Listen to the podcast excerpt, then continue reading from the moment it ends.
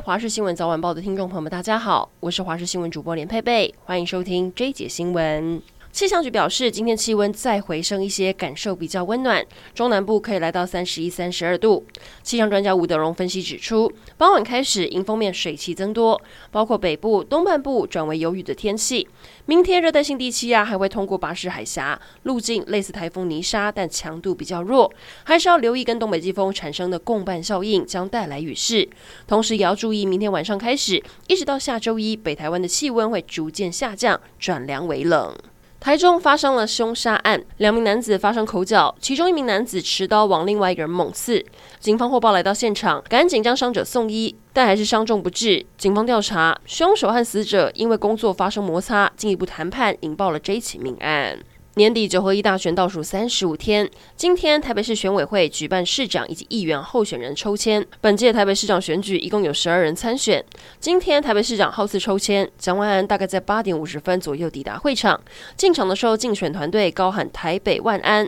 接续进场的是陈时中，两个人虽然擦肩而过，但完全无互动。蒋万安不时低头划手机，陈时中则是专注地看着前方动态。至于压轴登场的是黄珊珊，大概在九点左右压轴进场。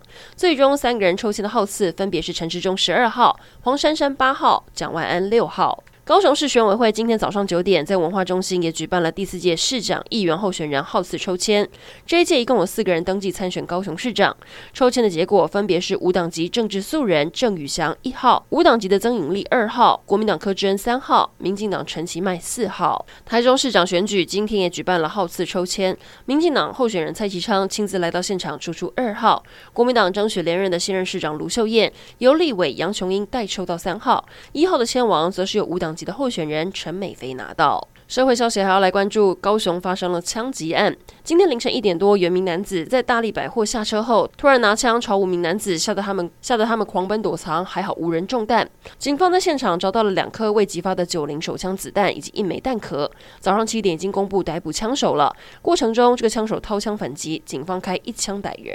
持续要来关心万华发生的枪击事件，枪手邱国龙先是到汉口街二段。商业大楼开枪打伤的是万国帮的大佬阿迪亚以及他的保镖，他们也经过送医开刀后无大碍。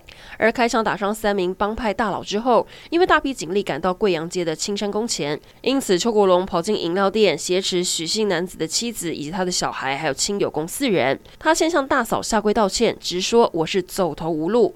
警方表示，他还在店里打电话给女儿，跟女儿打电话告别。女儿劝他不要做傻事，要他不要再伤害其他人。因此，邱国龙陆续将人放走，还一直跟女儿抱怨自己是被逼的才会走上绝路，还要女儿好好孝顺妈妈。最后，他放了大嫂，最后用枪自轰脑袋两枪，倒卧在血泊中。警方将他送医，还是伤重不治。邱国龙疑似不满有人遭到河沟头角头大头兵的欺压，埋下了这次枪杀同门大哥的杀机，也让万国帮和河沟头近年来的情仇纠葛逐渐浮出台面。资深刑警表示，万国帮跟河沟头其实地盘重叠，相处不睦。今年五月，万国帮的成员就曾经跑到河沟头的棋牌社开枪。